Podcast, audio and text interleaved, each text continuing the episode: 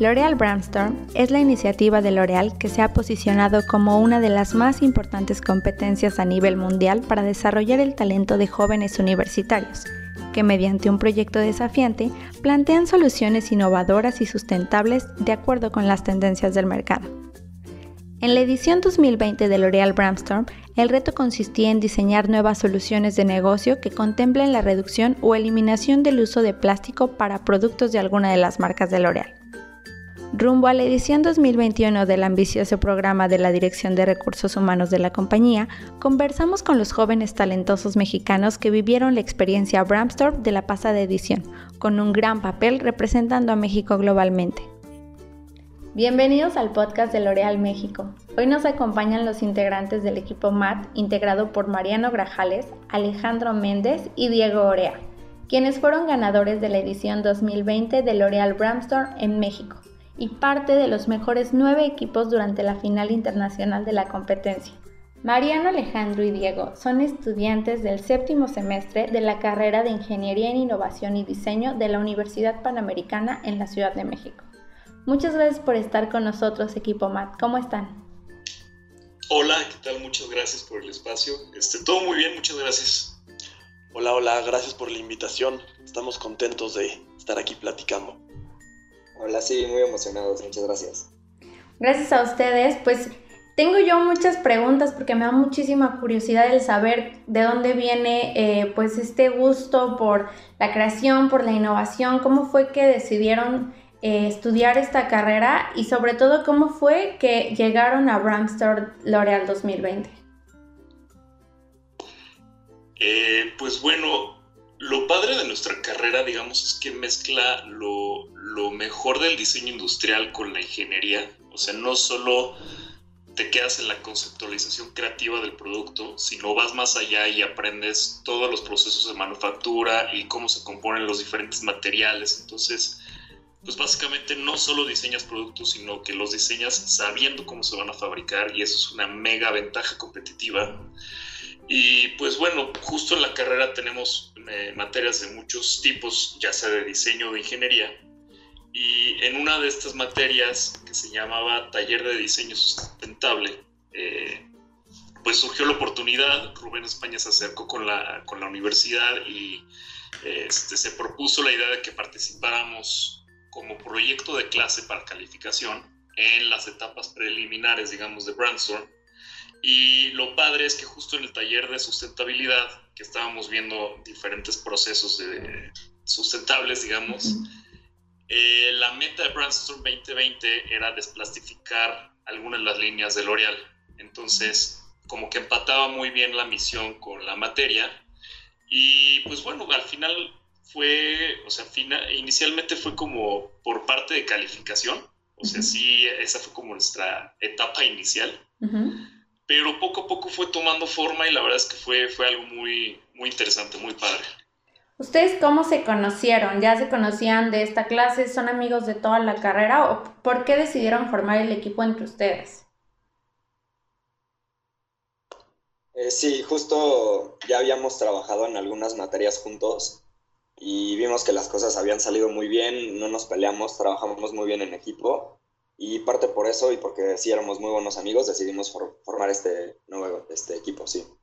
¿Qué puntos consideraron para empezar a formular este proyecto? O sea, la, la misión era desplastificar alguno de los productos de L'Oreal, pero ¿cuáles fueron los puntos clave a favor para el desarrollo de su proyecto, para presentarlo y después para iniciar a trabajar en él? Eh, pues bueno, como, como bien comentas, la meta era desplastificar algunas de las líneas de L'Oreal. Y inicialmente lo que necesitábamos era estudiar bien todo lo que era L'Oreal, qué marcas estaban participando dentro del proyecto.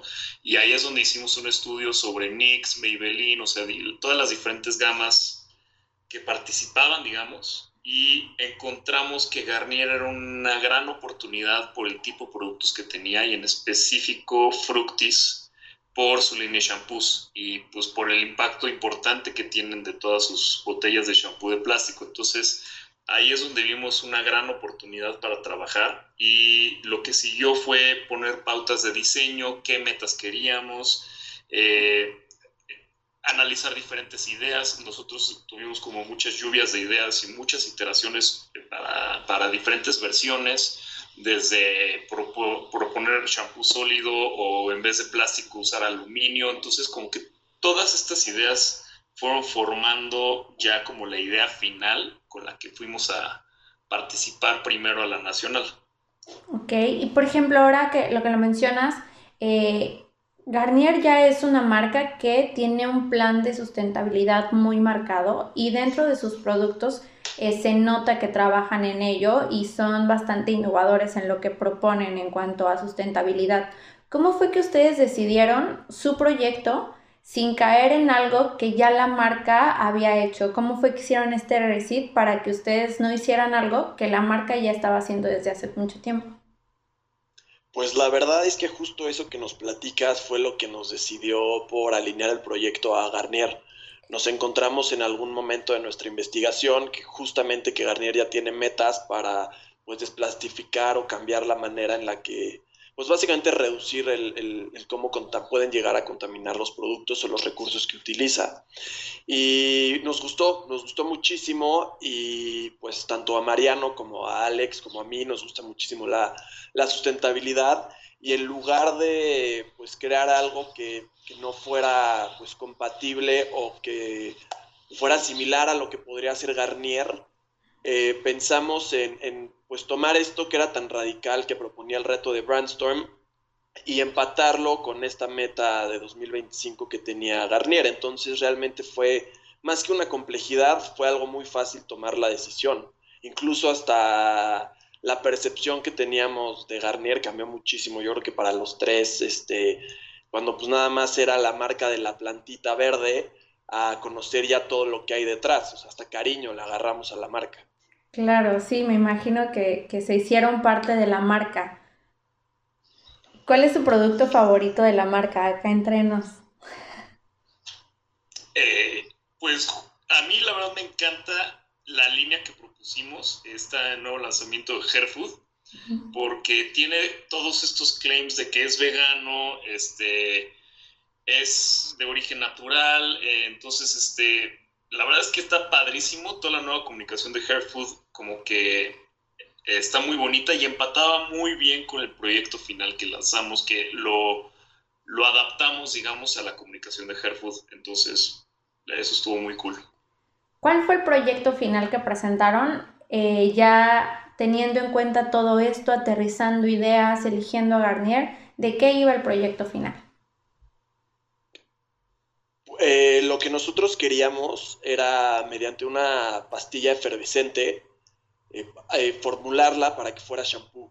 Entonces tú pudieras entrar a la regadera con un dispensador de metal con tu, pues el paquetito, similar a estos dispensadores de dulces, que es como una cabecita que mueves y sale un, el dulcecito, algo así, un mecanismo similar que saliera la pastilla por abajo y que tú empezaras a frotar la pastilla en el pelo. Entonces con el agua ya dentro de la regadera, tu mojado, pues la pastilla se activa, se empieza a deshacer y terminas tú teniendo espuma como tu shampoo regular.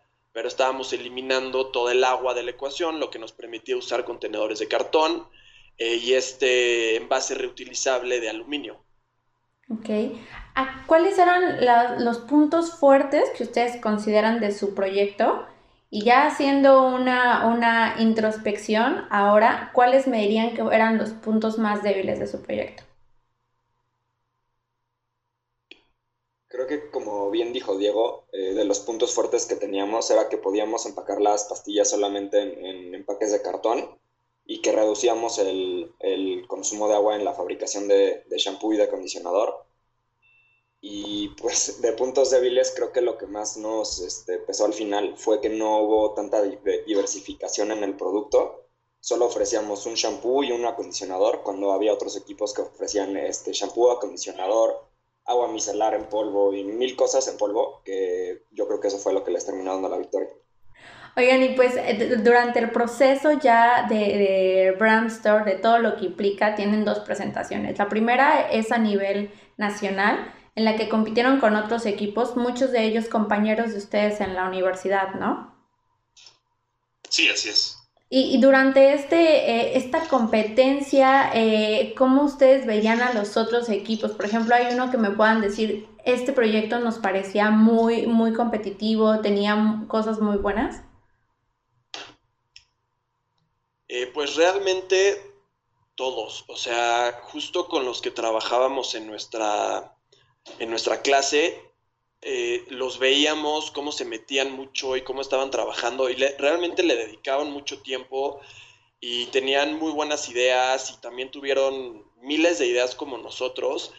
Entonces, nosotros sí no esperábamos primero llegar a la final nacional. O sea, como, como dijo Alex al principio, empezamos haciendo el proyecto más por la calificación que por el proyecto, como alineándolo al, a las expectativas de la maestra y pues ya que fuimos avanzando, este, pues como que le empezamos a dar más valor, pero incluso antes de la final nacional nosotros nos estábamos juntando, platicando, como preparando esto y teníamos mucha duda, realmente no sabíamos qué íbamos a hacer justo porque habíamos visto todos esos proyectos que tenían. yo te puedo mencionar el, el, que trabajaron unos compañeros que desarrollaron un, un este, híjole, no sé cómo se llama, un rímel, un rímel, este, que era recargable, hicieron una presentación increíble, súper bonita, o todas las diferentes versiones de cápsulas que, que presentaron, también hubo, me parece que era un equipo de Aguascalientes o de Guadalajara, no me acuerdo, que, que presentó unas cápsulas muy bien hechas. Nosotros todavía en la final, después de haber presentado, antes de que dijeran quién iba a ganar, lo platicábamos y era, no, pues es que yo creo que van a ganar los de las capsulitas. Entonces sí fue, la verdad es que muy buenos, muy buenos proyectos nos tocó ver. ¿Cuál fue su impresión cuando ganaron la final nacional? O sea, al principio que ustedes pensaban que esto solo era un proyecto escolar y de pronto ya estás ganando la final nacional de, de este programa tan fuerte de L'Oreal. Pues la verdad no, no, lo podíamos creer, justo por lo que decíamos que, de que era un proyecto escolar casi casi para nosotros. Y obviamente el hecho de que ganáramos la final nacional, pues nos hizo cambiar el chip y le empezamos a meter mucho más ya como un proyecto que sí queríamos llevar a cabo. Entonces creo que nos sirvió justo para hacer ese cambio en el chip y empezar a meterle más, más duro y pues creyendo que sí es un proyecto que sí, que sí se podía llevar a cabo. De la final nacional a la final global, ¿cuánto tiempo pasó y cómo fue que se prepararon para llegar, como dice Mariano, ya muchísimo más en forma a la final global? Pues creo que fueron cuatro semanas, si no me equivoco. Este, que la verdad estuvo muy interesante porque ya para esta etapa final, digamos que tuvimos a disposición a todo el equipo de L'Oreal en sus diferentes áreas para que nos echaran la mano con el proyecto como asesores. Y la verdad es que fue una ayuda súper, súper buena, porque por ejemplo, cuando teníamos las juntas con el equipo de marketing, tenemos junta directamente con Silvia Macedo, la directora de Garnier México, y nos dio unos consejos padrísimos, realmente nos eh, ayudó muchísimo con el proyecto. Había de repente algunos detalles que no le gustaban porque nos decía que no empataba mucho con la imagen de la marca, hacíamos los cambios y le encantaban. Entonces, poder eh, digamos que complacer a la directora de Garnier con un proyecto que empezó como una idea escolar a, esto que ya estábamos a nivel internacional, la verdad es que fue padrísimo. Después también con el equipo de desarrollo nos ayudaron mucho con la cuestión ingenieril y le preguntamos, oye, pues nosotros tenemos esta idea de este empaque, ¿realmente se puede hacer o no? Y ellos ya nos eh, eh, ayudaban con ciertos cálculos o nos decían, sí, nosotros tenemos la capacidad de producción de esto digamos que a lo mejor el reto fue empatar las ideas entre el equipo de marketing y de desarrollo y así, porque a veces chocaban estas ideas y nuestro reto finalmente fue unificar estas, estos comentarios que nos daban para, para, formar este proyecto que terminó siendo muy sólido. Entonces, este, la verdad es que sí estamos como muy, muy, muy agradecidos con todo el equipo de L'Oreal que nos ayudó con, con, el proyecto. Me parece muy interesante eso, que en este tiempo de, llegar a la final global, pudieron trabajar con la gente de L'Oreal México. ¿Cómo fue ese acercamiento? Eh, tuvieron mucho apoyo, como nos comenta Ale, pero ¿cómo fue ese, ese acercamiento? ¿Cómo ustedes hacían que el hecho de este proyecto que empezó como algo entre ustedes estuviera ya empatándose a las necesidades del negocio y a las necesidades de L'Oreal como industria? Pues primero ya, como, como dijo Mariano, al ganar la final nacional fue una motivación extra y a partir de ese momento cambió justo hasta cómo lo platicábamos, ¿no? Eh, eso fue el primer paso. Nosotros dejamos de verlo como algo escolar y empezamos a ver algo que podíamos materializar. Y ya después entrando al L'Oreal, eh, fue tan bueno el apoyo y sobre todo tan claro de, de, los dos departamentos que nos apoyaron que fue muy fácil saber qué se podía hacer y qué no se podía hacer. Por ejemplo, la cuestión, la cuestión de la formulación del producto para que fuera, para que, bueno, para que supiéramos que podía llevarse a cabo, nos apoyó un, un químico farmacobiólogo de profesor en la UP, que nos dijo como no, sí se puede, funciona de esta manera, hay que ponerle así y entonces las pastillas se hacen de esta manera, ¿no? Entonces eso nos dio un poquito de validez a la idea, pero ya al final, eh, eh, trabajando con L'Oreal, nos armaron un, como un cronograma, ¿no? Y semana a semana teníamos, eh, pues, con diferentes equipos. al final creo que teníamos, no me acuerdo, a, a lo mejor Alex o Mariano se acuerda mejor, pero teníamos, me parece, seis o siete semanas para la final y al final hubo un cambio, nos recortaron dos o tres semanas, sí fue algo así, ¿no? Alex o Mariano. Sí, más o menos. O sea, teníamos como un deadline a cierta fecha y de repente nos sorprendieron con un nuevo deadline este, más temprano. Entonces tuvimos que poner más prisa. Sí, tuvimos que ajustar muchos. Por ejemplo, la, la, algo que no les encantaba de nuestra idea era cómo interactuabas con el producto. Porque en la primera versión, nosotros cuando ganamos la final nacional, tú tomabas la pastilla y la metías en, en una especie de bowl que tenía el contenedor de aluminio arriba con agua. Ahí se deshacía la pastilla y ya te quedaba, pues ahora sí que como tu shampoo, tú lo tomabas de ahí y te lo amarrabas en el pelo. Pero como que eso no encantaba, entonces fue una de las cosas con las que sufrimos mucho porque no sabíamos cómo interactuar y sobre todo la cuestión tiempo, ahí, ahí nos afectó, porque no sabíamos qué hacer, pero la verdad es que fue llegábamos y les decíamos al equipo de, de, desarrollo de L'Oreal, oye, es que tenemos esta idea. No, a ver, no te compliques. Si tiene tanta complejidad, vas a perder. No, no, no quieren ver tanta complejidad. Y fue así como que fuimos tallando para que fuera, eh, en lugar de ser un concepto, fuera un producto aterrizable que, que para la gente de L'Oreal, para los directivos, no solo en México, sino a nivel mundial, lo vieran y dijeran, ah, ok, es que eso sí es un producto que yo puedo ver en aquel de una tienda, no nada más una idea. Y ya en la final global, ¿qué pasa? Ustedes llegan a la final global ya con este trabajo previo en L'Oreal México, ya con todo esto armado. ¿Cómo es lo que sucede dentro de esta final? Pues digamos que primero fue la introducción, nos contaron un poco de qué iba a tratar y cómo iba a estar el, el formato para presentar y tuvimos que subir una presentación de 11 slides, si no me equivoco, contando todo nuestro proyecto. Y para esto nos dieron ciertos días que se iba a hacer una votación y de todos los equipos y países que subieron su presentación, se iba a escoger a nueve finalistas totales este, que iban a dar el pitch en vivo eh, a, los, a los directivos de L'Oreal. Entonces, eh, digamos que también teníamos mucha incertidumbre con esto porque habíamos visto muchos de los otros proyectos también mientras eh, subían, digamos, sus ideas, muchos parecidos al nuestro, pero eh, pues bueno, habían grandes ideas de todas partes del mundo y realmente fue sorprendente para nosotros saber que quedamos en el top 9. Y, y básicamente eso. Ya cuando les dicen ustedes son el top 9 y ustedes tienen que presentar ante, ante los jueces, ¿cuál fue como su primera impresión? Eh, ¿Eso pasa inmediatamente o tienen más tiempo para prepararse? fue, es, inmediato, o sea, un día tú te conectas y presentan como de manera breve todos los equipos y ya al día siguiente nos conectamos, para nosotros a la mañana, creo que eran las 6, 7 de la mañana, una cosa así, y, eh, sale el, el, el, host y dice, ah, bueno, los finalistas, ¿qué creen? Primero, originalmente habían dicho que iban a ser 7. Y nos dicen, no, pues que nos gustaron muchos proyectos, no van a ser 7, van a ser 9. Entonces, desde ahí bueno, si de por sí estábamos nerviosos, emocionados y tensos, agregan los dos más y bueno, empiezas a ver más oportunidades. Y creo que fuimos los terceros que mencionaron, terceros o cuartos que mencionaron que habíamos pasado a, a la final para volver a presentar. Y fue un, una mezcla entre alivio, más nervios, más emoción, porque tienes que volver a presentar.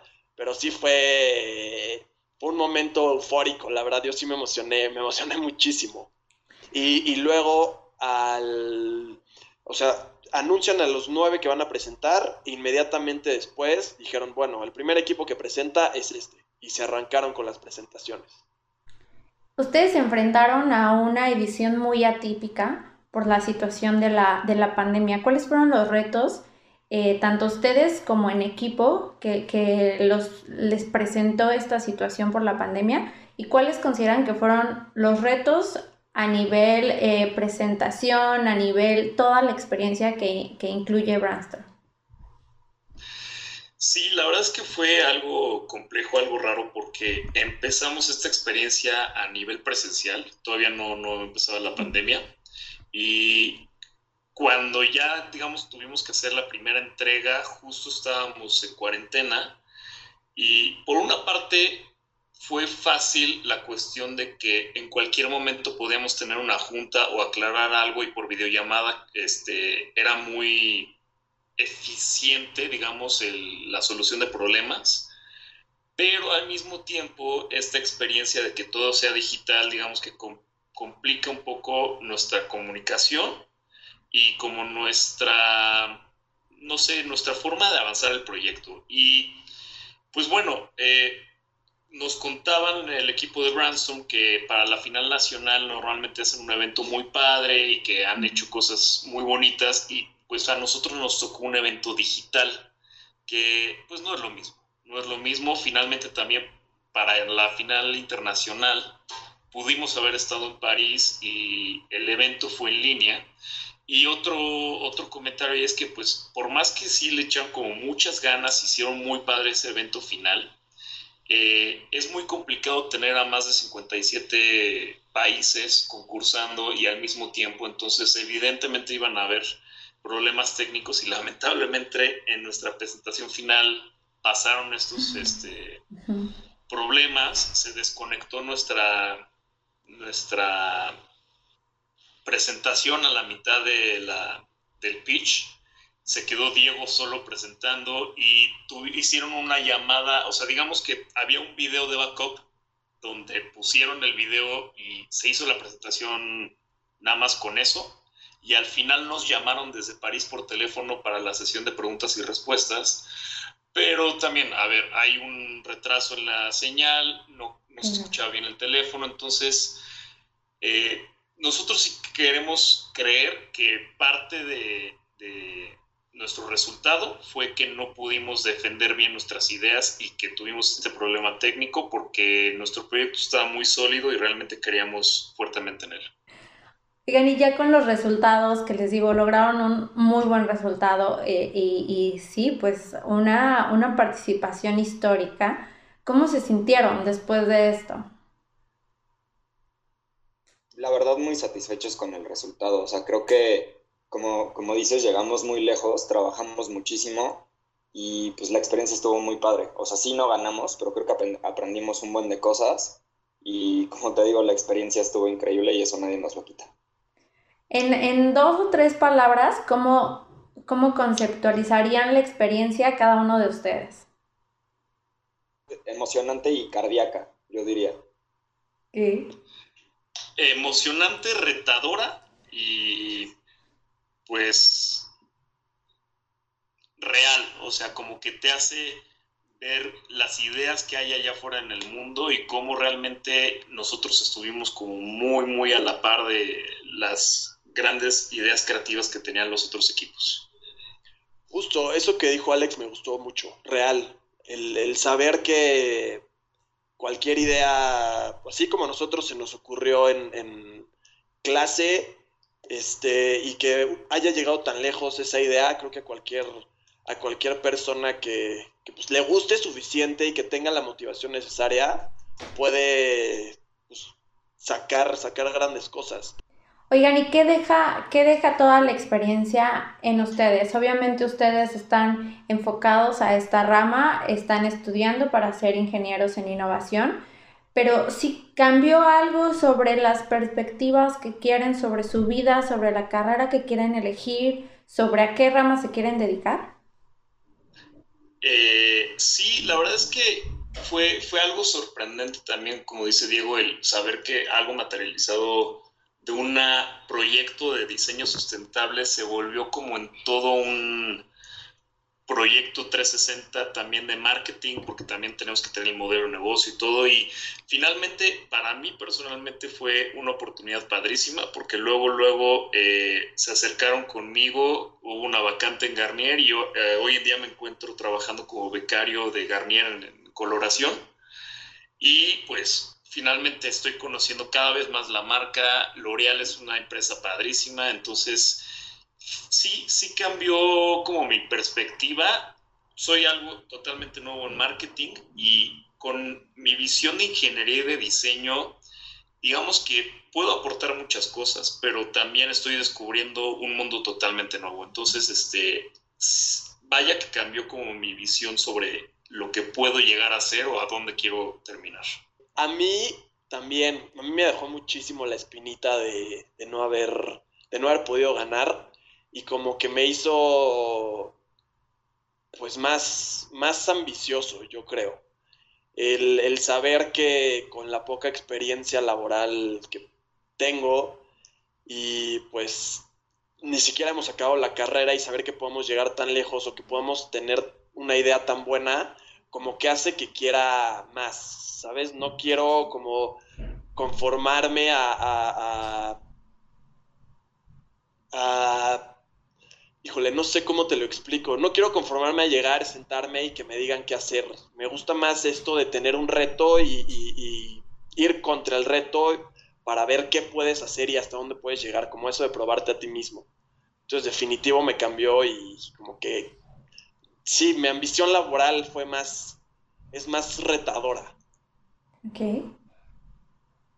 A mí personalmente, más que cambiarme algo, me, ayudó a probarme a mí mismo que, como dice Diego, con la experiencia que tenemos, que es muy poca, de, puros proyectos escolares, la verdad, este, sí, sí tenemos como las herramientas y las habilidades para llegar a producir algo que sí se pueda vender, algo real. Y eso, la verdad, este, como dice Diego también, pues, la ambición te ayuda mucho. Entonces yo, yo creo que con eso me quedo. Viene Brandstore 2021. ¿Cuáles serían sus recomendaciones para los futuros concursantes y para la gente que no se ha inscrito o que va a escuchar esto y, le, va a llamar la idea de L'Oreal Brandstore? ¿Qué le podrían decir ustedes? Eh, yo, yo les diría que, uno, que el reto los apasione. Al final, si nosotros llegamos lejos, es porque a los tres nos gusta mucho la sustentabilidad y aunque realmente no conocíamos el mundo ni de la mercadotecnia a ese nivel, ni de belleza, ni de productos para el cabello a ese nivel, o sea, el hecho de que nos motivara tanto el reto y, que nos sintiéramos tan identificados con que si teníamos una buena, buena idea iba a ser una buena idea no solo para L'Oreal o no solo para nuestro currículum, sino para el impacto que pueda tener en el planeta, yo creo que eso es lo principal. Porque al final si el reto no te apasiona, cuando empiezas a tener tú las dificultades a medio camino, en cualquier momento te va a parecer muy fácil decir, bueno, ya, hasta aquí dejo el proyecto. Ok. Más, Alex, si quieres decir algo. Yo diría que no le tengan miedo a las ideas locas. Realmente muchas veces nos deteníamos como de, oye, no, a ver, esto no se va a poder producir. Y creo que Mariano más bien era como el que nos impulsaba de, no, sí, claro que sí, vamos a seguir proponiendo ideas locas que quién sabe si se van a poder hacer o no, y finalmente con eso llegas a un producto final, pero justo no temerle a esta idea de ser disruptivo, de realmente romper barreras y enfrentarte a esas ideas, enfrentarte a un mundo donde hoy en día a lo mejor no está aceptado cierto tipo de idea o no, no existe la tecnología para, para eso pero ese tipo de proyectos donde la idea es este, que se produzcan innovaciones en el mercado de la belleza, pues justamente son súper bien aceptadas. Entonces, creo que ese es el comentario que yo diría. Ok. ¿Y Mariana? Yo creo que yo les, sí, este, yo creo que yo les diría que no tengan miedo a iterar, o sea, que no tengan miedo a cambiar su proyecto, porque luego, luego por, eh, por ser nuestro bebé, nuestro proyecto, como que nos da miedo cambiarlo y, que, y como que nos aferramos a, a que salga como, como se planteó la idea inicial entonces, eso, que, que, no le tengan miedo a iterar, porque finalmente este, las iteraciones que nosotros tuvimos en nuestro proyecto lo, lo, terminaron mejorando muchísimo. Eh, hacer caso al feedback de, de, la gente que sabe, en nuestro caso fue el, el equipo de L'Oreal. Y, y, eso, sí, que no tengan miedo de cambiarlo porque normalmente es para mejorar. Súper, pues muchísimas gracias por su tiempo chicos y muchísimas gracias por compartir esto con nosotros. No, a ti muchísimas gracias por el espacio y realmente este, también gracias a todo el equipo L'Oreal que nos ayudó muchísimo con toda esta aventura. Sí, muchísimas gracias. Muchísimas gracias. Nos apoyaron un buen, nos sentimos súper queridos. Dice Alex que le cuesta más trabajo conseguir un, un espacio con Silvia ahorita, perdón, que trabaja en L'Oreal. Y nosotros, cuando estábamos haciendo el proyecto, le escribíamos un mensaje y luego luego nos contestaba o siempre, oigan, mañana nos juntamos en Teams, mañana nos juntamos en Teams. La verdad es que sí sentimos muchísimo el apoyo, nos sentimos muy queridos. Justo. Sí, no, la verdad es que siempre estuvieron muy pendientes de todo y como dice Diego, nos contestaban de volada todo y se veía que sí, que sí les interesaba tanto como a nosotros el proyecto. Así que muchas gracias por, por eso Rubén, y por la entrevista. Perdón. Rubén, es que Rubén también tipazo, nos apoyó un buen. Ah, sí y nos dio seguimiento y no quería que no quedara sin mencionar eso. Sí, no, definitivamente Rubén también. Somos L'Oreal México. Síguenos en Facebook y Twitter como arroba L'Oreal México.